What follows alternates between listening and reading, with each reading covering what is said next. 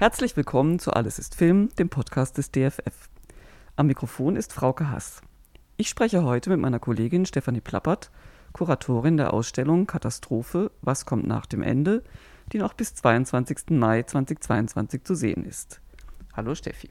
Hallo Frauke. Die Ausstellung ist in der Zielgeraden angekommen. Sie ist nur noch bis zum 22. Mai zu sehen. Deshalb haben wir uns heute vorgenommen, über den Sehnsuchtspunkt und Fokus jedes Katastrophenfilms zu sprechen. Die Idylle, mit der die Ausstellung im Foyer ja eigentlich beginnt. Warum hast du die Idylle an den Anfang gesetzt? Tatsächlich steht die Idylle in den Filmen am Anfang. Die ersten Szenen eines jeden Katastrophenfilms und sei es nur der Vorspann führen uns in Zeit und Ort der Handlung ein – und sehen zunächst aus wie eben die Normalität. Sie verdeutlichen die Fallhöhe der Entwicklung und erscheinen im Rückblick und im Verlauf des Films immer mehr wie der eigentliche Wunschzustand, der, zu dem man um jeden Preis zurückkehren möchte. Die Kreisbewegung, die das Ausstellungspublikum durchläuft, verdeutlicht damit auch ein Bedürfnis nach Kontinuität und Fortbestand, wie es Katastrophenfilme ja sehr stark mit bedienen. Und was ist da zu sehen in diesem Ausstellungsteil?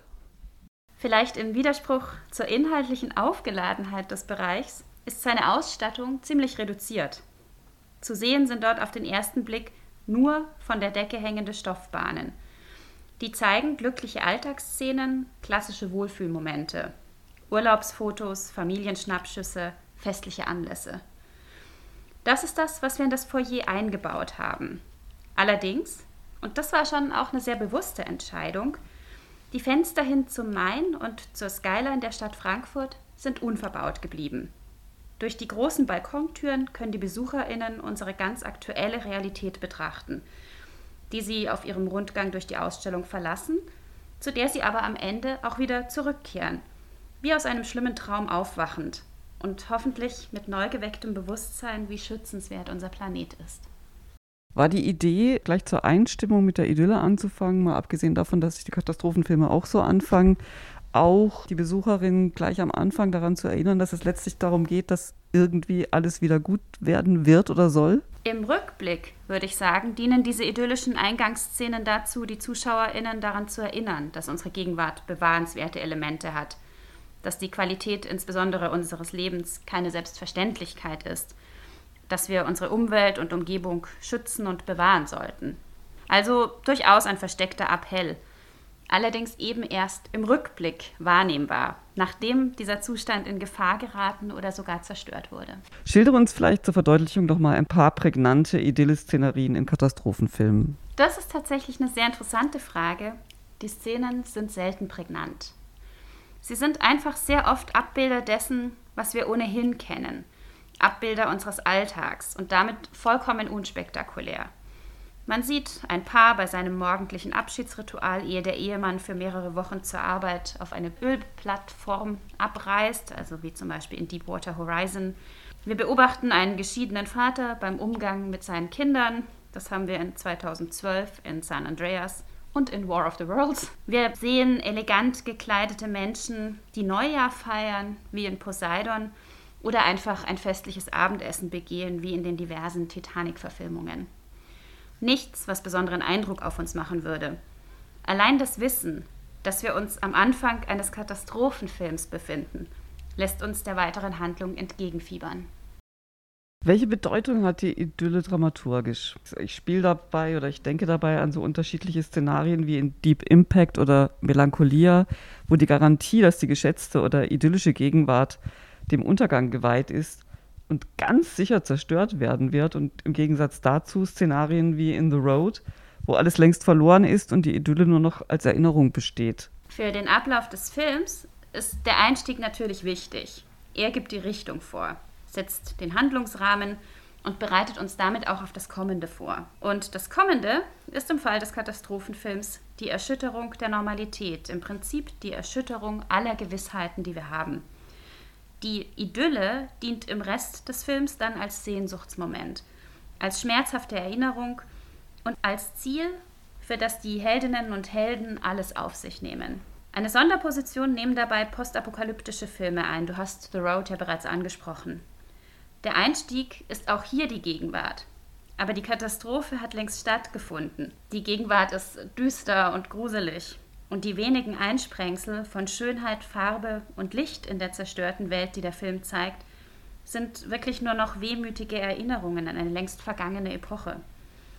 Der Erinnernde, in diesem Fall der Vater, kann sie noch nicht einmal mit jemandem teilen, denn sein Sohn ist erst nach der Katastrophe geboren. Dessen Realität ist die unwirkliche Welt, in der sie sich mühsam durchschlagen.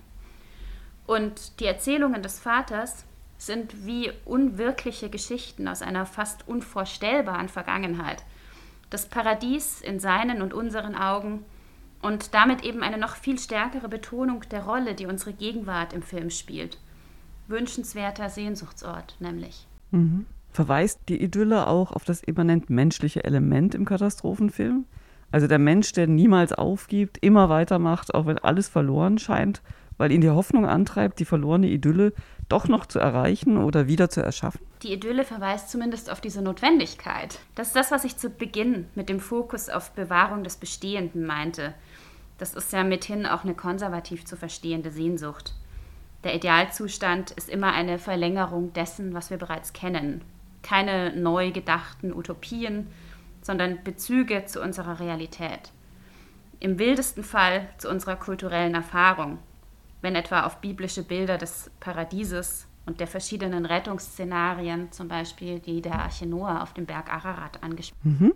Katastrophenfilme sind also in Wirklichkeit Werke, die die menschliche Heilserwartung thematisieren. Kann man das so sagen? Hochphilosophische Betrachtungen, wo man an der Oberfläche lediglich Action zu sehen meint? Popkultur arbeitet ja ganz häufig damit, das Bekannte aus neuen Blickwinkeln zu betrachten und eine gemeinsame Übereinkunft zu unserem Wesen, der Gesellschaft und ihren Zielen zu imaginieren. Und das tun auch Katastrophenfilme. Ihre aufsehenerregenden Bilder stellen aus, was hinter dem bereits Geschehenen, dem vorstellbar Plausiblen liegt. Die maximale Bedrohung, das Ende, wenn es hart auf hart kommt, die Bebilderung unserer schlimmsten Befürchtungen. Und auch hinter dieser scheinbaren Idylle, dem Moment, ehe überhaupt etwas passiert, steckt bereits die Frage nach dem, was uns Menschen ausmacht und wie wir leben wollen. Mhm. Zum Schluss hast du eine Lieblingsidylle-Szene? auch hier, wer die früheren Podcasts gehört hat, wird gar nicht überrascht sein, finde ich Cassandra Crossing von 1976 großartig. Die Handlung beginnt in Genf, der Vorspann allerdings über den Wolken in den Bergen. Die ersten Schwenks zeigen eine scheinbar unberührte Hochgebirgsszenerie mit schneebedeckten Gipfeln unter Sonnenschein. Also eine Idylle wie aus dem Bilderbuch. Und eine Gegenbewegung zur menschengemachten Viruskatastrophe, die sich im Lauf des Films entfalten wird. Während des Vorspanns bewegt sich die Kamera dann immer weiter gen Erde, zeigt das noch idyllische Genf, bis sie im modernistischen Bau der WHO angekommen ist und den Weg der katastrophalen Entwicklungen aufnimmt. Die Vorspannmusik dazu gewinnt an Dringlichkeit und Disharmonie. Die Sirene eines Rettungswagens ertönt. Alles deutet dann auf die Komplikationen und natürlich die spannende Handlung, die vor uns liegt, hin. Prima. Das war mein Gespräch mit Stefanie Plappert, Kuratorin der DFF-Ausstellung Katastrophe, was kommt nach dem Ende, die noch bis 22. Mai 2022 im DFF zu sehen ist. Wenn ihr nichts verpassen wollt, abonniert gerne unsere Podcast Filmgeschichte in Objekten oder Alles ist Film – auf beiden Kanälen finden sich weitere Podcasts zur Ausstellung. Aber jetzt erstmal danke fürs Zuhören.